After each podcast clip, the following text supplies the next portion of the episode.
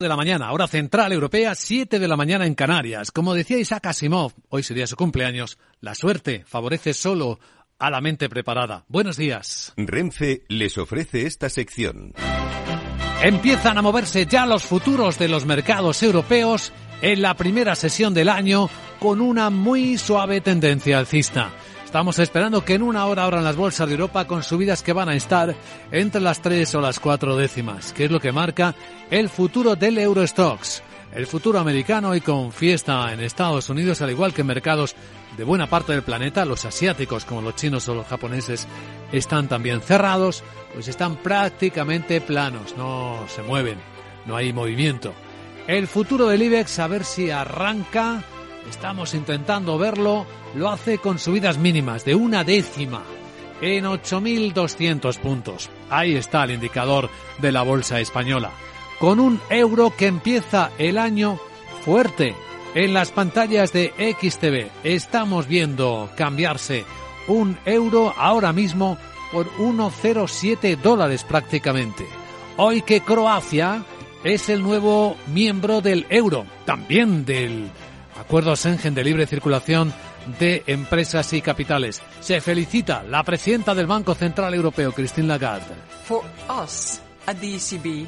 Dice que para nosotros en el BCE este día de Año Nuevo es especialmente importante porque damos la bienvenida a un nuevo miembro de nuestra familia, Croacia.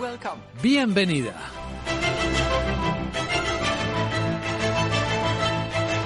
Capital, la Bolsa y la Vida, con Luis Vicente Muñoz. Pero en la bienvenida al nuevo año no podemos eh, desprendernos de las incertidumbres que arrastramos del año pasado. La situación en China, ojo que Cristalina Georgieva, la, la directora gerente del Fondo Monetario Internacional, advierte que por primera vez en 40 años la economía china va a tirar menos que el promedio de la economía mundial. Advierte Georgieva que este año 2023 la mitad de los países europeos van a estar en recesión cerca de un tercio del planeta va a estar económicamente en recesión si las cosas no empeoran. Y este es un foco de atención. En términos geopolíticos y geoestratégicos hay malas noticias, como que la guerra de Ucrania continúa, han seguido los bombardeos. Y además eh, hay otras referencias que habrá que vigilar de cerca, no solo la situación del COVID en China, Parece que el año nuevo ha empezado o ha intentado empezar con buen pie en el diálogo de las dos principales economías del mundo, el G2 entre Estados Unidos y China. Porque China tiene un nuevo ministro de Asuntos Exteriores, que hasta hace dos días era el embajador precisamente chino en Estados Unidos. Pues ahora es el nuevo ministro de Exteriores chino. Y Anthony Blinken, el secretario de Estados Unidos, lo primero que ha hecho este domingo ha sido hablar con el nuevo ministro chino, Qin Gang, y transmitirlo. Ha dicho por Twitter que han hablado y que espera que las eh, relaciones mejoren.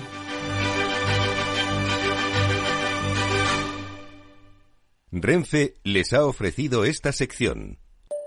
Mario, que eso de que no te da tiempo a pillar el tren.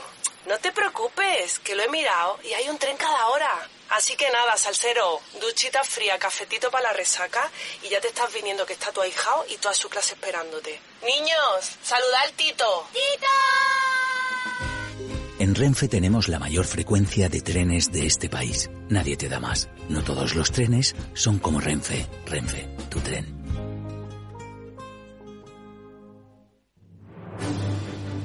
Bueno, y enseguida vamos a ver cómo viene el año en los mercados, en las expectativas, eh, con Juan Ignacio Crespo, nuestro invitado capital, después de dejar un 2022 que ha sido el peor año en los mercados desde 2008. Y tras eh, la entrevista capital, la gran tertulia de la economía, con Fernando Zunzunegui, Julián Salcedo y María José Villanueva, para dar contexto a estas historias de la mañana que recorremos ahora con Laura Eras, empezando por lo que ha dicho Cristalina Georgieva.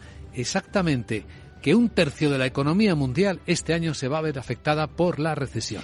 Buenos días. Se advierte que para todos los países este año será duro, en especial para los países con elevados niveles de deuda. La directora del Fondo Monetario Internacional asegura que Estados Unidos, la Unión Europea y China se están desacelerando y por eso espera que un tercio de la economía mundial entre en recesión. Eso sí, puntualiza, Estados Unidos es más resiliente y podrá evitar esa recesión, algo que no es tan probable en Europa.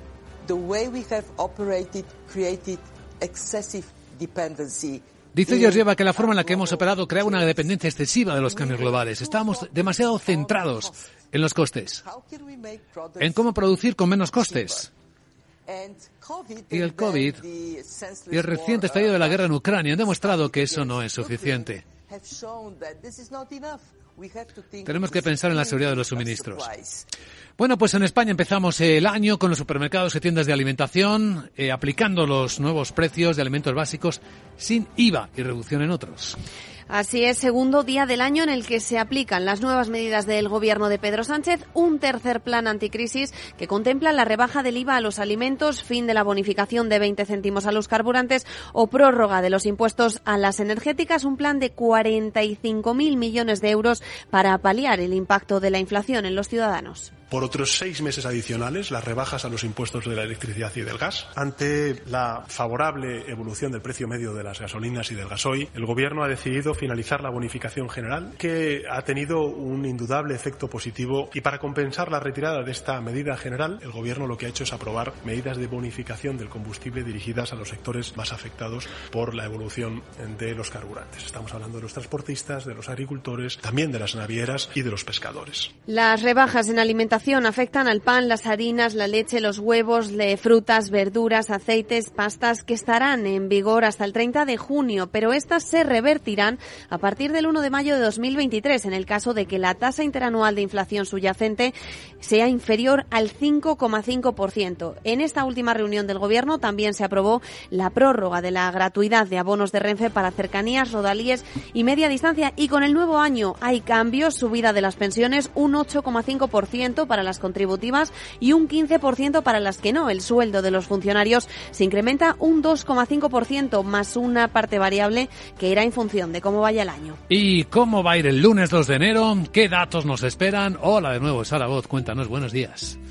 Buenos días Luis Vicente, feliz año 2023. Feliz. Si Pedro Sánchez se sube el sueldo, ¿Tú me lo subes a mí también? A ver, a Para ver, a ver. empezar el lunes con alegría te cuento la agenda. Hoy se publican los datos de PMI del sector manufacturero de diciembre en las principales economías. Portugal da a conocer la confianza del consumidor y empresarial de diciembre. Francia emite deuda a 3, 6 y 12 meses. En España, fabricantes y distribuidores difunden datos sobre la evolución de las matriculaciones de vehículos al cierre de 2022. Feliz lunes, chao. Chao, gracias querida Sara. Feliz lunes, feliz año. Enseguida saludamos a Juan Ignacio Crespo. Vemos cómo viene el año que arranca.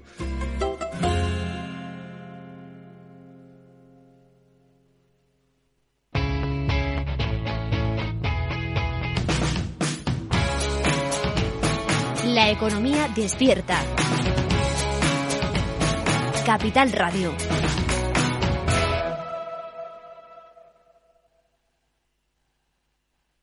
MSX International, empresa de automoción y movilidad, les ofrece la información del tráfico. Un vistazo al tráfico en conexión con la DGT. Lucía Andújar, buenos días. Muy buenos días. Pues hasta ahora estamos pendientes de complicaciones en Álava, la 1 a su paso por Arraza, sentido Burgos. Al margen de esto también van a encontrar tráfico lento si circulan en la Comunidad de Madrid por la M40 en Coslada, dirección A2. Y especialmente les pedimos atención por bancos de niebla que dificultan la visibilidad en varios puntos del país, sobre todo en la zona norte de la Comunidad de Madrid, en Lugo, en la 8 a su paso por Osomeiro o en Badajoz, en la 5 en Trujillanos.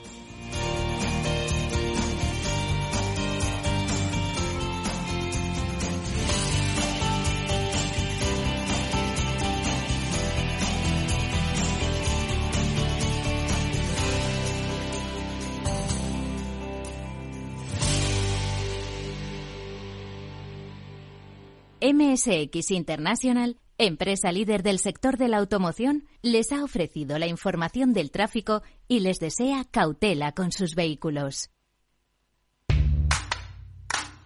¿Qué tiene que ver IG con Societe General? Pues desde hoy mucho. Lanzamos los multis, productos cotizados emitidos por Societe General, disponibles a través de nuestra plataforma de trading. Elige el apalancamiento con el que estés más cómodo y multiplica tu exposición a los mercados financieros. Esos son los multis. Tú decides. Sé el primero en operar con ellos. Más información en IG.com. Los productos cotizados son instrumentos financieros complejos. Operar con estos productos implica un alto riesgo de perder el dinero rápidamente. En tiempos de incertidumbre, nuestra fortaleza es la estabilidad. En Nordea, pensamos que el equilibrio, la fiabilidad y la experiencia importan. Nuestra estrategia Stable Return muestra un sólido comportamiento en el largo plazo para sus inversiones. Invierta en estabilidad. Invierta en tranquilidad. Descubra más en nordea.es.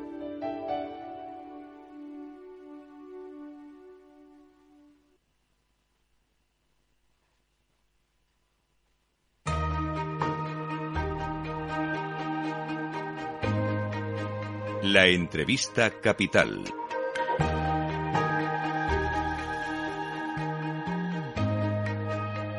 Luis Vicente Muñoz. Miremos hacia adelante con el dolor económico que significa mirar nuestros bolsillos. La inversión en 2022 ha sufrido como no lo hacía desde el año 2008. Las caídas bursátiles en renta fija igualmente dejan nuestro patrimonio tocado prácticamente en casi todos los activos. Si miramos el índice americano, los índices americanos, las caídas han sido especialmente dolorosas para empresas de tecnología y los valores growth, los de crecimiento. El Nasdaq ha perdido más de un 33% en el año, casi un 20% el SP500, más de esa proporción si lo miramos desde los máximos. El Dow Jones el que menos ha sufrido, un 8,8%. Pues en estas circunstancias y con los elementos de incertidumbre todos presentes, desde la inflación en términos económicos, la actuación agresiva de los bancos centrales subiendo los tipos de interés, la amenaza de recesión que decía Georgieva, la hemos escuchado hace algunos minutos, que afecta a un tercio del planeta, hasta la guerra en Ucrania que continúa, o quién sabe esa incertidumbre que gestiona China con su política COVID. Vamos a hablar de lo que viene. Con uno de los expertos más seguidos y respetados de nuestro país, experto además en recesiones, así que es una buena oportunidad de empezar el año saludando a Juan Ignacio Crespo, analista financiero. Feliz lunes y feliz año nuevo, Juan Ignacio. Un placer saludarte. Buenos días. Igualmente, feliz año nuevo. Muchas gracias. Así que vamos a poner de prueba tu experiencia para ver si viene o no una nueva gran recesión.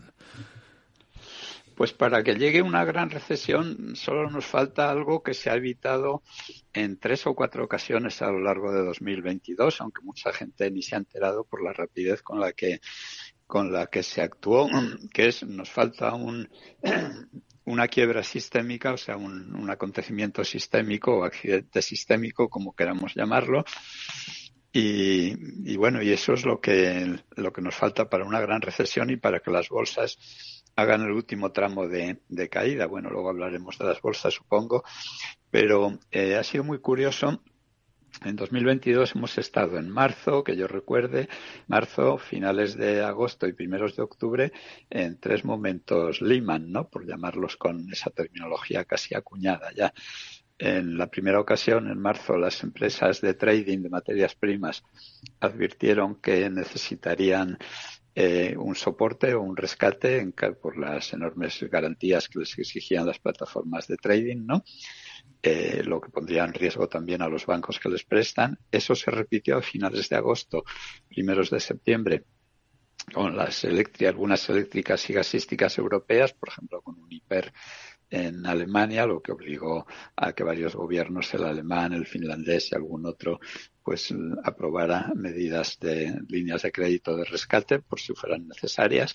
Y finalmente a primeros de octubre, que fue lo más aparatoso y lo que más eh, impacto mediático tuvo, que, que fue pues las, las medidas que tomó Liz Truss, la primer ministra británica, que provocaron, bueno, que anunció unas medidas de política económica que aparentemente provocaron un caos en los mercados de renta fija británicos y la posibilidad de quiebra de algunas eh, compañías de gestoras de fondos de, de pensiones, ¿no? Y bueno, pues se evitó porque las autoridades ya con la experiencia de Lehman Brothers actuaron con mucha rapidez, tanto bancos centrales, el Banco de Inglaterra en un caso, también el Banco Central Europeo, recomendó a todos los, los gobiernos europeos que aprobaran líneas de crédito para las grandes eléctricas y gasísticas, por si acaso, y, también los gobiernos que, efectivamente aprobaron a toda velocidad, y reuniéndose incluso consejos de ministros como el de Finlandia en domingo para poder estar, eh, para prever que pudiera darse un accidente sistémico. Bueno, pues lo que nos falta para una recesión global es el accidente sistémico, que es un milagro que no se haya producido y bueno, pues a confiar en que no se produzca. Porque si miramos hacia adelante, ¿qué riesgos sistémicos tendríamos en el mapa de 2023? Bueno, los que genera la, retirada de liquidez por parte de los bancos centrales y la subida de tipos de interés, ¿no? que son dos medidas muy drásticas. La retirada de liquidez ha sido tan fuerte en el caso de Estados Unidos entre eh, enero y, septiembre, finales de septiembre, digamos que ha sido una retirada de liquidez de un billón de, dólares, o sea, un trillón superior a, un billón de, dólares. Lo que pasa es que en octubre y la primera quincena de noviembre esa situación se alivió porque ahí influyen diversos factores y eso propició que las bolsas subieran en octubre, desde mediados de octubre hasta finales de noviembre. Pero el cierre de año ha sido malísimo, ha sido un cierre de año con una retirada de liquidez que en Estados Unidos la deja por debajo de donde estaba en el peor momento de finales de septiembre. Igual es porque los bancos han estado cuadrando sus balances y por eso la retirada de liquidez y esa liquidez vuelve inmediatamente al mercado una vez transcurran dos o tres días o igual está señalando algo más. De ahí, pues la incertidumbre de que empecemos un año bursátil con una gran caída o de manera más moderada. Así que la liquidez es lo que más debemos vigilar. Has visto, ¿no?, que la OCDE ha pedido a los fondos de pensiones, en particular, que tengan extremo cuidado con los riesgos de liquidez. Sí, sí, lo, he visto y efectivamente los fondos de pensiones han estado invirtiendo de manera imprudente. También las compañías de seguros, la política de tipos de interés cero o negativos, claro, les abocaba a, a, no poder cumplir con los compromisos que tenían con sus clientes, sobre todo los que dan rentabilidades preestablecidas, ¿no? Y eso les ha hecho entrar en inversiones alternativas del, del, tipo de private equity, ¿no? Con muy poca, con muy poca liquidez si se necesita liquidez de urgencia, ¿no? Pero ahí yo creo que si se produce un evento de esas características, los bancos centrales transitoriamente suministrarán liquidez y eso es lo que hace que en esa comparación que veníamos haciendo durante todo el año con 2008, que las bolsas han seguido al pie de la letra hasta primeros de noviembre la, pauta de 2008, pues que se hayan negado las bolsas a hacer esa caída final que pronosticaba esa comparación, pero ahí está pendiente de ese acontecimiento sistémico, o si es que se produjera, o de algún desconocido desconocido, que es lo que se suele entender por cisne negro. Un cisne negro. Hablemos de las bolsas, por tanto, porque vaya mal sabor de boca que nos ha dejado 2023. No he visto ningún informe de analistas que esperen un rebote, sino más bien lo contrario, que continúe la contracción. ¿Cuál es tu visión, Juan Ignacio? Sí, para las bolsas y, a falta de eso, de un evento sistémico, yo diría que podemos tener un buen pasar, es decir, una situación de, de oscilación eh, al compás de los acontecimientos eh, pero que cualquier tropezón pues puede provocar una caída adicional hasta rematar pues caídas del orden de lo, de lo que sucedió en 2008-2009 o también en la crisis, en el estallido de la burbuja tecnológica, es decir, caídas que en vez de ser del 35% para el Nasdaq pues llegarán a ser para del 50 o el 60%, ¿no? Eh, eso puede suceder porque hay montones de incógnitas por resolver. Una de ellas, que la inflación siga eh, moderándose en términos de tasa anual eh, o, que no o que no lo haga y entonces pues los bancos centrales van a enviar señales muy duras al mercado y los otros acontecimientos que están pendientes por ahí que todo el mundo conoce desde la guerra en Ucrania hasta la evolución del precio de las materias primas y en particular el gas en el mercado europeo eh, a lo más que se puede aspirar es eso, a un, a un, buen pasar sin ningún acontecimiento de esas características se produjera, ¿no? Mm. Eh, y en el terreno de las materias primas, pues yo creo que va a ser un año muy, muy parecido. Mi idea es que el petróleo Brent oscile entre un más menos 10-15%, eh, los metales industriales más menos 10%, las materias primas agrícolas por el estilo, o sea, todo algo que no implique demasiado compromiso por parte de nadie a la hora de jugarse el, el cuello y el dinero, ¿no? Con apuestas eh, excesivamente arriesgadas. Hmm. ¿Qué es lo más defensivo? ¿Qué podría ser lo más defensivo en este escenario? Pues el, el, que pueda y si no considera que es demasiado tarde para ello, o depósitos bancarios mm, sin apellido, es decir, eh, plain vanilla o solo de vainilla, nada de estructurado ni, ni con ningún apellido, ¿no? O también ir, el que sea también poco ambicioso, pues ir a letras del tesoro en el año o ir a incluso a bonos del tesoro cuando, eh, cuando supere el 4%, que yo creo que en algún momento superará el, el 4%. Y ya se sabe que te quedas ahí atrapado, pongamos que al 4% para 10 años, pero tampoco es mala rentabilidad visto lo que hemos visto en los últimos años. Es decir, tratar de evitar pérdidas que se vean, porque si uno compra deuda del Tesoro a 10 años, pues las pérdidas, si los tipos de interés suben siguen subiendo, pues de largo plazo, pues las pérdidas potenciales no se ven. Si lo has hecho en un fondo de inversión a largo plazo, como vas a conocer el valor liquidativo, pues vas a estar viendo las pérdidas potenciales.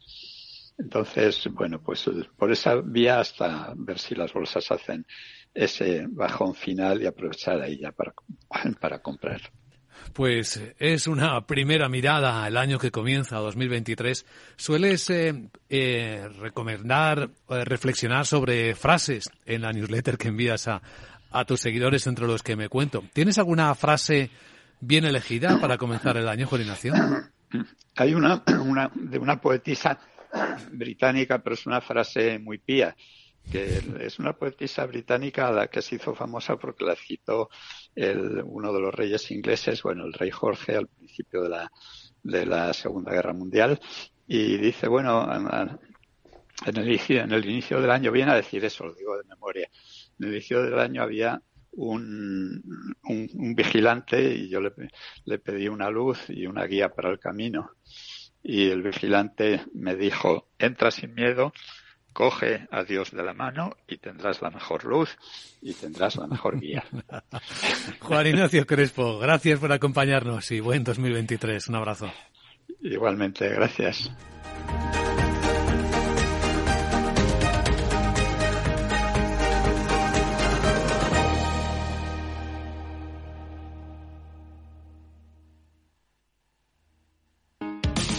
Te da por cambiar de banco, Santander te lo pone fácil.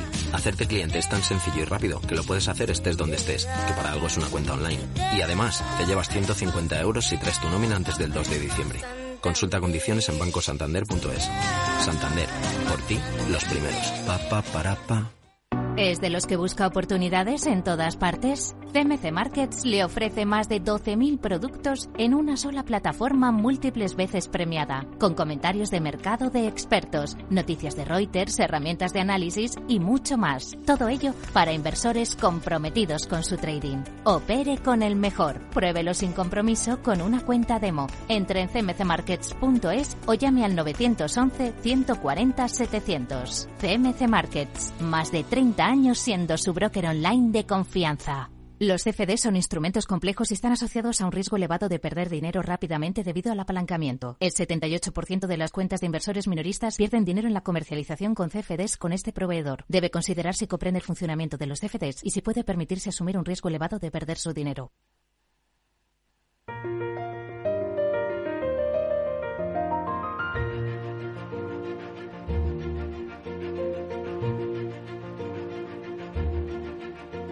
En Capital Radio comienza la gran tertulia de la economía con Luis Vicente Muñoz. Abrimos la gran tertulia de la economía, primera del año, con Julián Salcedo, presidente del Foro de Economistas Inmobiliarios, socio director de CEFRE. Feliz año, Julián. Buenos días, feliz año. A todos tú, a vosotros y a todos vuestros oyentes. A ver si lo logramos, decíamos cuando nos saludamos hace un instante. María José Villanueva es consultora de salud y farma y miembro de EGECON, de la Asociación Española de Ejecutivas y Consejeras. Feliz año y a ver si lo logramos, María José. Buenos pues días. Pues claro que sí, vamos a empezar con un espíritu positivo porque el día a día hay que vivirlo con positivismo. Y luego, bueno, pues iremos capeando eh, el temporal que vaya llegando a lo largo del año. Pero hay que empezar con ganas y con motivación. Está claro que debemos ponernos manos a la obra con las circunstancias que tenemos. ¿Verdad? Fernando Zunzunegui, abogado y profesor, gracias por acompañarnos y feliz año. Muchas gracias, feliz año. Pues yo con mucha ilusión y, también hay que, pensar que podemos abrir una, nueva fase, una nueva situación porque va a tener voz los ciudadanos. Este año es un año electoral.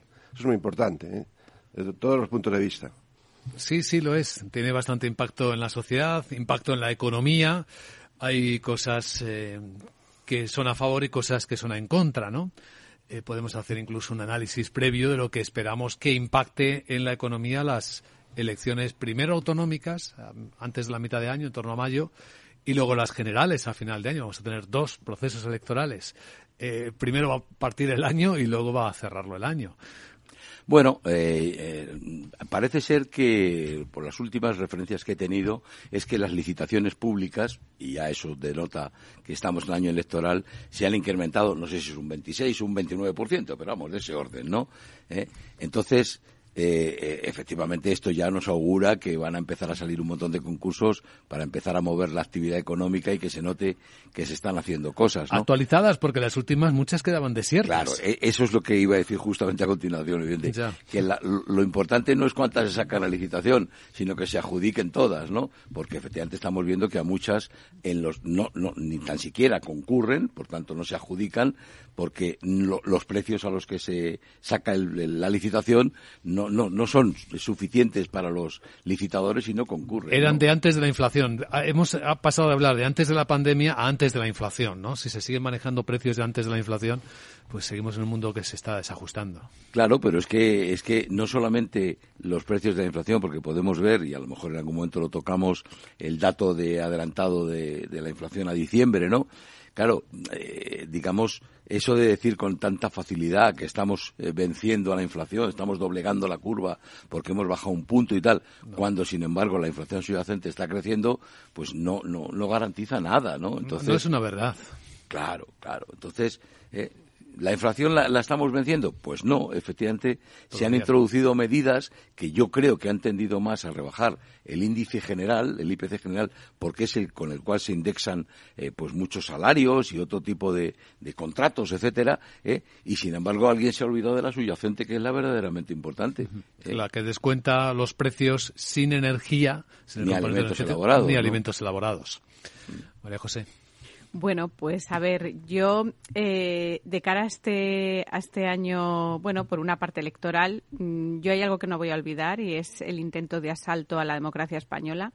Eso lo llevo eh, grabado y es algo importante que voy a mantener porque creo que es la base eh, de, de, la sociedad en la que los españoles queremos vivir. Y luego, por otro lado, hay una cosa que me molesta muchísimo y es eso de los concursos.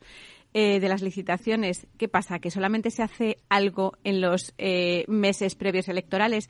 Yo veo levantar el municipio donde vivo y me pongo de mal humor, pero ¿De verdad, señores gobernantes, se piensan que los ciudadanos todavía somos imbéciles para entender que hay que levantar la mitad de los municipios porque vienen las elecciones?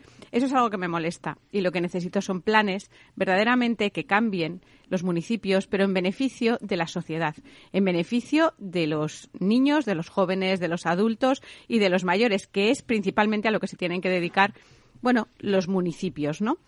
Eh, y luego, por otro lado, también, y hablando de la inflación y de los alimentos, me gustaría recalcar algo muy importante y es que a partir del 1 de enero de 2023 llega el impuesto a los plásticos, que afecta muchísimo a la industria alimentaria. Sí. La cual ha pedido eh, desde FIAP y desde otras organizaciones moratorias importantes para este impuesto que todavía no se sabe muy bien cómo va a llegar y cómo va a afectar, que por supuesto eh, incrementa con creces la recaudación del Estado español versus la rebaja del IVA de los alimentos. Es decir, al, al Estado español no le va a costar nada la rebaja del IVA de los alimentos y que eso sí que puede tener un impacto muy importante en la, en la inflación porque va a incrementar el precio de los alimentos, queramos o no. Y vamos a hablar de porcentajes que van desde un tres y pico por ciento, un cuatro por ciento, porque no nos olvidemos que cuando vamos a hacer la compra hay muchísimos alimentos frescos o eh, procesados que vienen en envases de plástico. Y la transición no es hacer simplemente un impuesto. La transición pasa por trabajar con la industria alimentaria y la transición pasa por la educación nutricional de la población, sobre la cual bueno, pues tampoco se impacta de una manera objetiva y de una manera científica, porque también vemos que se ha bajado el IVA de los alimentos que tienen un 4% del IVA y que son frescos, pero tenemos alimentos muy importantes que los humanos como eh, seres vivos omnívoros necesitamos y sobre todo los niños para su crecimiento y desarrollo, que es la proteína animal. Y ni la carne ni el pescado, cuyo IVA es de un 10%, está incluido en la bajada del Gobierno. Fernando. Sí, bueno, tenemos por delante una agenda muy, muy complicada, básicamente ideológica, institucional, pero también económica. Eh, la ideológica es, la más visual, que puede eh, enardecer a, las personas, porque afecta un poquito a, sus sentimientos. La institucional es un desastre, eh, porque ir en contra del Estado de Derecho es romper las bases de la propia economía de mercado. Pero todo esto afecta a la economía. Entonces, las últimas medidas del Gobierno son claramente electorales y en esa agenda eh, ideológica institucional, pero que afectan a la economía. Es decir, privilegiar en estos momentos de forma tan, tan excesiva la, subida de las pensiones es claramente una compra de votos en, un sector que eh, no es precisamente lo que nutre eh, buena parte de los votos del partido, de los partidos que están ahora en, el gobierno. Pero el tema del IVA, dejando fuera al, a la carne y al pescado, esto afecta al sector primario, aparte de, como nos dice María José, a la salud de, los ciudadanos. Eh, por tanto, eh, eh, vamos a ver, y yo creo que esto va a ser lo que va a determinar el voto de los ciudadanos. Al fin y al cabo siempre ocurre así. Es que ocurre en mayo y luego en, en el otoño en la economía, en la economía, que se va a ver afectada por estas medidas electoralistas. Y pero fijaros, eh, voy a volver un minuto atrás a la inflación, eso que decía de la inflación subyacente. Fijaros que eh, aquí todo el mundo, el gobierno básicamente, se frota las manos eh, porque hemos bajado un punto, ha bajado un punto la inflación, del 6,8 al 5,8, aunque efectivamente hayan subido seis décimas la subyacente, ¿no? Pero fijaros, tomemos como referencia, por ejemplo, Alemania, que creemos que es un país serio y además es la locomotora, o ha sido siempre la locomotora europea, ¿no? Si nos fijamos, el dato a noviembre, ellos no han publicado, que yo conozca, dato adelantado, pero a noviembre ellos tienen una inflación del 10, 10,1%, la general, y sin embargo tenían la subyacente en el 5%. Entonces nosotros podemos eh, lanzar las campanas al vuelo de decir que estamos muy por debajo de ellos, claro, pues, pues cuatro puntos y algo eh, por debajo de, de la inflación general de Alemania, pero es que, oiga, estamos casi dos puntos por encima de la inflación subyacente, que es la que verdaderamente preocupa, porque la, digamos la inflación primaria, la de la, eh, inflación que contempla los alimentos, productos frescos y tal, esto puede ser coyuntural, mientras que la otra es eh, perdón, puede ser coyuntural mientras que la otra es estructural, ¿no? Entonces, bajar la inflación subyacente va a ser un esfuerzo titánico que no acabaremos en 2024, se comerá una buena parte, perdón, en 2023 se comerá una buena parte de 2024, ¿no? Entonces, no, no sé por qué sacamos las campanas al vuelo, la verdad. Hombre, yo creo que además hay un dato eh, fundamental que sería que la gente entendiera de qué tipo de inflación le están hablando, porque claro, cuando tú a la gente le dices que estamos cuatro puntos por debajo de la inflación que hay en Alemania, pues la gente se frota las manos y dices, ¡buf! ¡Qué bien vamos! ¿no? Entonces creo que, que ese, ese factor sería fundamental poderlo transmitir para que la gente entendiera verdaderamente qué es lo que está pasando. Pero al final, eh, la gente también lo que se da cuenta, a pesar de las ayudas que, que pueda aportar el gobierno, es que le cuesta mucho llegar a fin de mes, ¿no? Ese es un, ese es un punto fundamental. Pero también cuánta, cuántas empresas o cuántos autónomos hay en riesgo de que dejen su, su actividad eh, profesional y empresarial a lo largo de 2023. Eso es lo, lo que verdaderamente la gente se está dando cuenta. Y cuando tú hablas con el entorno de las personas, pues ves ves las limitaciones que están sufriendo muchísimas familias. Y creo que a la gente al final, cuando le hablen de inflación, lo que más le importa es si con lo que gana llega a fin de mes o no llega a fin de mes. La subida de los intereses, ¿se va a, pasar, se va a parar la subida de los intereses de las hipotecas? No, va a parar. Y, y, claro, es que, eh, que a una familia le aumente 200 euros eh, la hipoteca, pues eso también hace mucho. Entonces, bueno, yo creo que a la gente habría que hacerle como un, como desgranar un poco lo que es, eh, lo que son sus gastos en energía, lo que es sus gastos en cesta de la compra, lo que es sus gastos en hipoteca y eso trasladarlo verdaderamente a las medidas que hay y al impacto que tiene sobre ellos y cómo la inflación general o la inflación subyacente va a afectar a sus vidas. Vamos, yo creo que ese sería un ejercicio y una campaña de marketing estupenda, ¿no? Que claro, al gobierno pues no le interesa hacer porque pondría en evidencia muchísimas eh, carencias que ahora mismo eh, tiene en cuanto a las medidas que se están tomando. Sí, bueno, afecta a buena parte de las familias porque es un, mercado de, vivienda en propiedad eh, y, no es lo habitual en, otros países europeos donde se fomenta el alquiler. ¿Y cómo se fomenta el alquiler?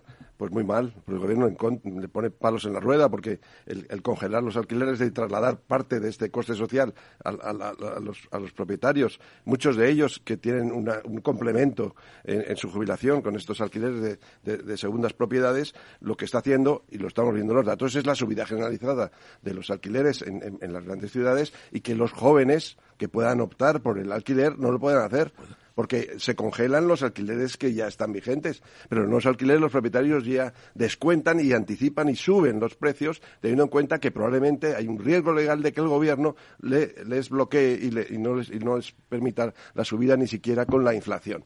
Luego están anticipándose y subiendo los alquileres de forma desmesurada e impiden el acceso a esta forma de, de, la vivienda. Sí, completamente de acuerdo, eh, pero además eh, aprovecho lo que has dicho, Fernando, para. Eh, hoy, hoy, también se vuelve a hablar, o en estos días se vuelve a hablar, de que la ley de vivienda, que estaba aparentemente paralizada, pues puede salir en cualquier momento, e incluso puede salir con algún, alguna corrección todavía más dura que la que ya contenía, ¿no? Entonces, lo que acabas de decir. Claro, se, se penaliza de alguna manera eh, o se estigmatiza a los propietarios que suben los alquileres, esto que acabas de decir, ¿no? Hombre, aprovechan, como no, no claro, lo que hacen es defenderse. ¿eh? Yo creo que la idea de trasladar es que no solo nos aprovecha, eh, se aprovechan de la circunstancia y dicen, bueno, pues ahora vamos a subir eh, un 10% o un 15% el precio de los alquileres iniciales. No, es que se defienden. Saben que durante cinco años y probablemente con una prórroga de, de, de dos más siete, eh, eh, eh, van a tener los alquileres congelados, incluso eh, con el tope del 2%. Que entonces, eh, yo creo que esto es una, una pésima señal porque todavía hoy nuestro país sigue dependiendo de la automoción, los coches no se venden tanto como se querían, y de la construcción y la vivienda, ¿no? Quizás deberíamos empezar a pensar de otra manera. Hay quien cree en la alineación de los astros, que sigue la astrología para ver que viene en 2023. Dicen que es un año de enormes cambios, de acciones, de aventuras. Hay quien prefiere ver los eh, hechos económicos para ver exactamente en qué escenario nos encontramos. Vamos a proponer una mirada distinta porque hemos estado escuchando con atención a la directora gerente del Fondo Monetario Internacional, Cristalina Georgieva, en la CBS en Estados Unidos, en una entrevista de, de anoche, y algunas reflexiones pues seguramente tienen que ver en un instante en Capital Radio. De forma no intencionada, los usuarios pueden abrir agujeros de seguridad al conectar su ordenador o smartphone a la red de su empresa, incluso cuando utilizan una VPN. Reducir la superficie de ataque con un modelo Zero Trust se ha convertido en una necesidad para las empresas. Descubra más en zscaler.es.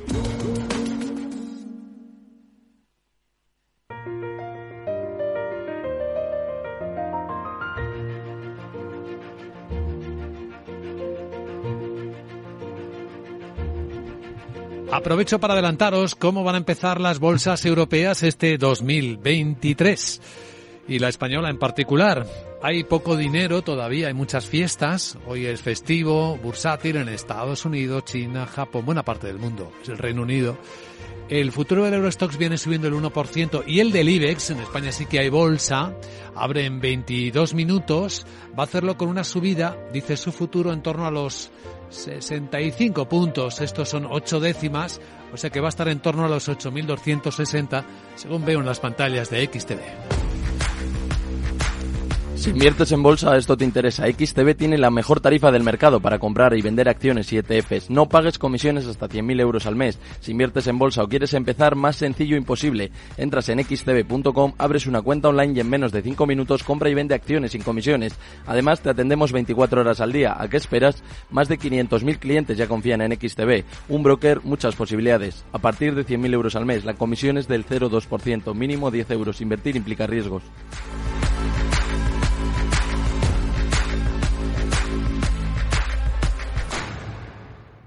Escucha lo que viene, la gran tertulia de la economía. Hoy con María José Villanueva, Fernando Zunzuniga y Julián Salcedo. Pues Cristalina Georgieva, la directora gerente del Fondo Monetario Internacional, ha empezado el año en la tele, en la tele americana, en la CBS, hablando de cómo estamos. Ella predice un tercio de la economía mundial que va a entrar en recesión.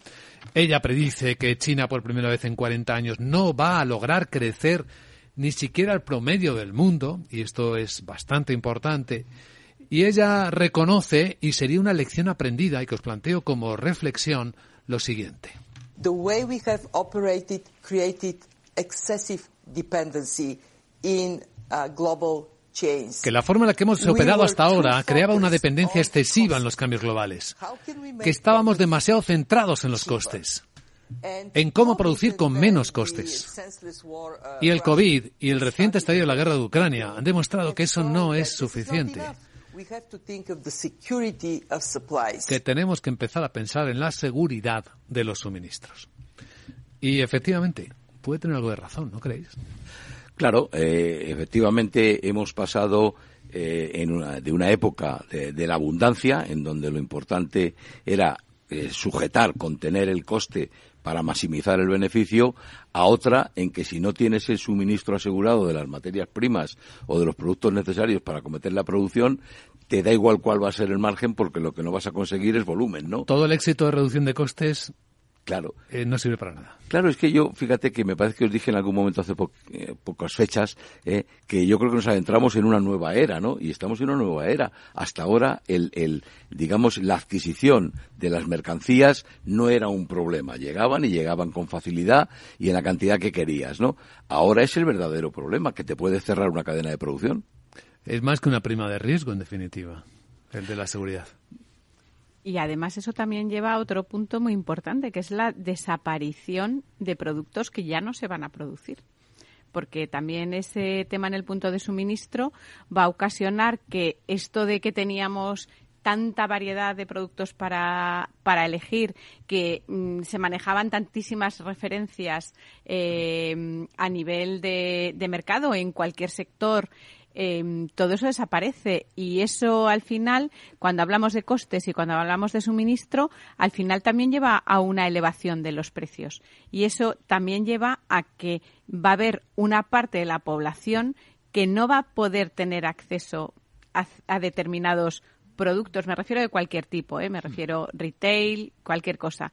Y eso supone un cambio muy importante porque los que ya venimos de mercados muchísimo más restringidos, porque acordaros cuando en España había muchas cosas que no llegaban a España, vamos a volver en muchos eh, puntos a esa situación que va a ser el acceso a productos que van a ser muy caros y que no va a haber esa eh, globalización y esa democratización del acceso a determinados productos.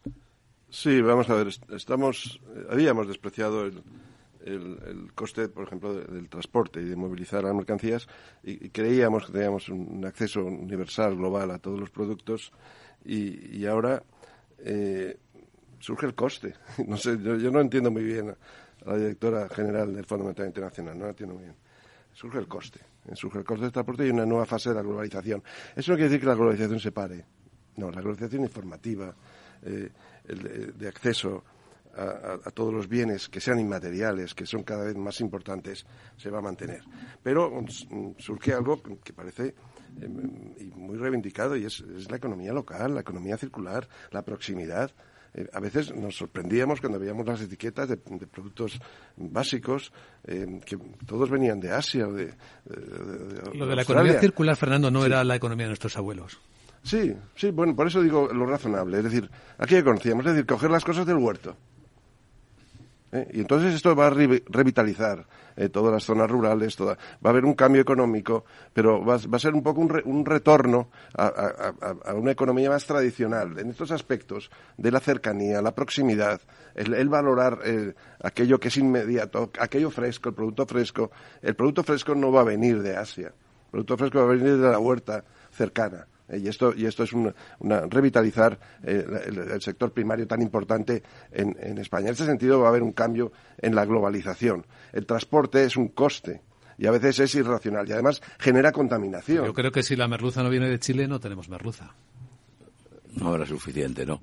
No, pero yo creo que lo que lo que dice Fernando yo lo traduzco más en ese concepto que he dicho del paso de la de la era digámoslo, pasada eh, de, la abundancia a la era que viene, que es la era de la austeridad, ¿no? No puede ser que de la escasez. Claro, en el que estamos derrochando todo, ¿no? Aquí cambiamos de chaqueta, de corbata, de camisa, de zapatos, no porque estén deteriorados, sino simplemente por la moda, otras circunstancias, ¿no? No, no voy a defender yo, y perdona solo un minuto la broma, ¿eh? Eh, la, cuando yo era pequeño, los pantalones largos se hacían cortos y los cortos del mayor pasaban al hermano pequeño, ¿no? No digo llegar hasta ese extremo, ¿no? Pero tampoco el del derroche permanente como vemos ahora, ¿no? Eh, yo lo de la economía circular en España lo veo complicado. La edad media de los ganaderos agricultores españoles está en 60 años y no hay recambio generacional. La gente no quiere trabajar en el campo. Entonces creo que España eh, pudiendo ser la despensa de Europa, como la hemos llamado muchas veces, y que verdaderamente lo puede ser, eh, se presenta un hándicap muy importante, porque excepto toda la parte de Almería, con toda la agricultura sin suelo, donde se producen grandes cantidades, el resto de la, de la España despoblada es que no se, va a, no se va a repoblar y la gente no quiere trabajar en el campo. Entonces, em, a corto plazo y en un tiempo de 20 años es que es imposible que, que lo veamos. Eso tenemos que tener en en cuenta que es una situación real de lo que está ocurriendo, que quizás no la estamos visualizando y que muchos de los productos que nos llegan ahora mismo de cercanía probablemente no estén disponibles en los próximos años, porque además la, ganadería y la agricultura nunca los gobiernos de España han luchado por hacerla rentable. ¿eh? Y muchas veces están trabajando los agricultores y ganaderos eh, por debajo del coste, están vendiendo por debajo del coste de lo que les cuesta eh, producir. Entonces, hay una situación muy preocupante en la ganadería y en la agricultura española que nadie está afrontando. Y la gente joven que se va a vivir al campo es gente que tiene teletrabajo y que, desde luego, no se va a poner a cultivar para vender lo que va a producir. Si acaso, tendrá una pequeñita huerta para autoconsumo. Y luego también están toda la legislación y todo lo complicado que se hace la producción. Yo conozco a gente eh, que está emprendiendo en ganadería y en agricultura, gente joven, y les cuesta muchísimo. Y además eh, no encuentran mercado en España para sus productos por los precios a los que tienen que vender para que su explotación pueda ser rentable. Y esa es la realidad que hay en España y que mucha gente desconoce, porque muchos vivimos en ciudades y no estamos en contacto directo con el campo. Pero esa es la realidad. Sí, yo eh, soy muchísimo más optimista de, las zonas rurales. Va a haber una redistribución del territorio. Es irracional que la gente viva en sótanos, en, pisos de 25 metros cuadrados, cuando hay territorio, y sobre todo en España. La gente quiere trabajar en el campo, lo que no quiere vivir en zonas rurales abandonadas, sin servicios, eh, sin nada que hacer, sin restaurantes. Quiere vivir bien. Entonces hay, hay, que revitalizar, hay que dar servicios y, de esta forma revitalizar el sector primario, que tiene muchísimo futuro en España y en todo el mundo. Pero es una pescadilla que se muerde la cola, ¿no? La gente quiere ir al campo si hay servicios, pero los servicios solo existen cuando hay gente que está viviendo pero en el campo. Pero ahora estamos en un círculo vicioso, destructor, y hay que cambiarlo totalmente. Eh, donde cada vez existan más servicios, eh, eh, más acceso a la, fibra, el, que pueda teletrabajar, el que pueda tener tecnología en las nuevas explotaciones agrícolas, que ya no son las antiguas de, estar desprotegido ante la naturaleza, hoy día se puede proteger. Es decir, es un cambio total de redistribución del territorio y de, nuevas tecnologías aplicadas al sector y de jóvenes que quieran que tengan una ganadería y sepan que la ganadería es 24 horas, 365 días al año, a ver quién está dispuesto y que la agricultura es empezar a cosechar a las 4 de la mañana porque te viene un sol inmundo a las 12 que no se puede estar cosechando, eh, que te venga una mala cosecha y que todo el trabajo que tienes que hayas hecho durante meses. Es que la gente verdaderamente no quiere eso. Si la gente tiene perros en vez de hijos, porque no quiere asumir la responsabilidad de, de, tener unos hijos con el sacrificio que eso supone y porque quieren tener un nivel económico que tener hijos supone un sacrificio importante en tu calidad de vida, bueno, pues porque necesitas tener unos ingresos y también ellos lo tienen complicado por los sueldos que tiene la gente joven. Entonces, eh, seamos un poco realistas y a corto plazo eso no va a cambiar. Yo le doy como mucho, vamos, como muy pronto 20 años para que veamos. No, yo creo que es, es lo que lo que puede ser. Yo creo que pese a lo que dice Fernando, que es tal vez lo más racional, el trasvase del campo a la ciudad es inevitable, vamos. Una cosa es lo que deseamos, lo que estaría muy bien y otra es la realidad tozuda que solemos decir los periodistas que a veces nos encontramos. Un buen intercambio de pareceres en el comienzo del año con Fernando Zunzunegui, María José Villanueva y Julián Salcedo. Gracias, amigos. Muchas gracias. Feliz semana. Feliz año. Muchas gracias. Feliz año.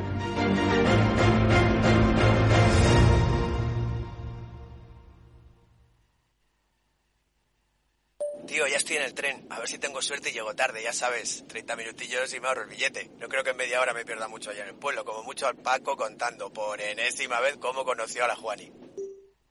Con el compromiso Renfe de puntualidad, si tu tren AVE se retrasa más de 15 minutos, te devolvemos el 50% y el 100% si se retrasa más de 30. Normal que alguno prefiera llegar tarde. Nadie te da más. No todos los trenes son como Renfe. Renfe, tu tren. ¿Te interesa la bolsa? Invierte en acciones y fondos cotizados sin comisiones hasta 100.000 euros al mes. ¿Has oído bien? Sin comisiones. Más de 550.000 clientes ya confían en XTB. Abre tu cuenta totalmente online. Un broker, muchas posibilidades. XTB.com. A partir de 100.000 euros al mes, comisión del 0,2%, mínimo 10 euros. Invertir implica riesgos.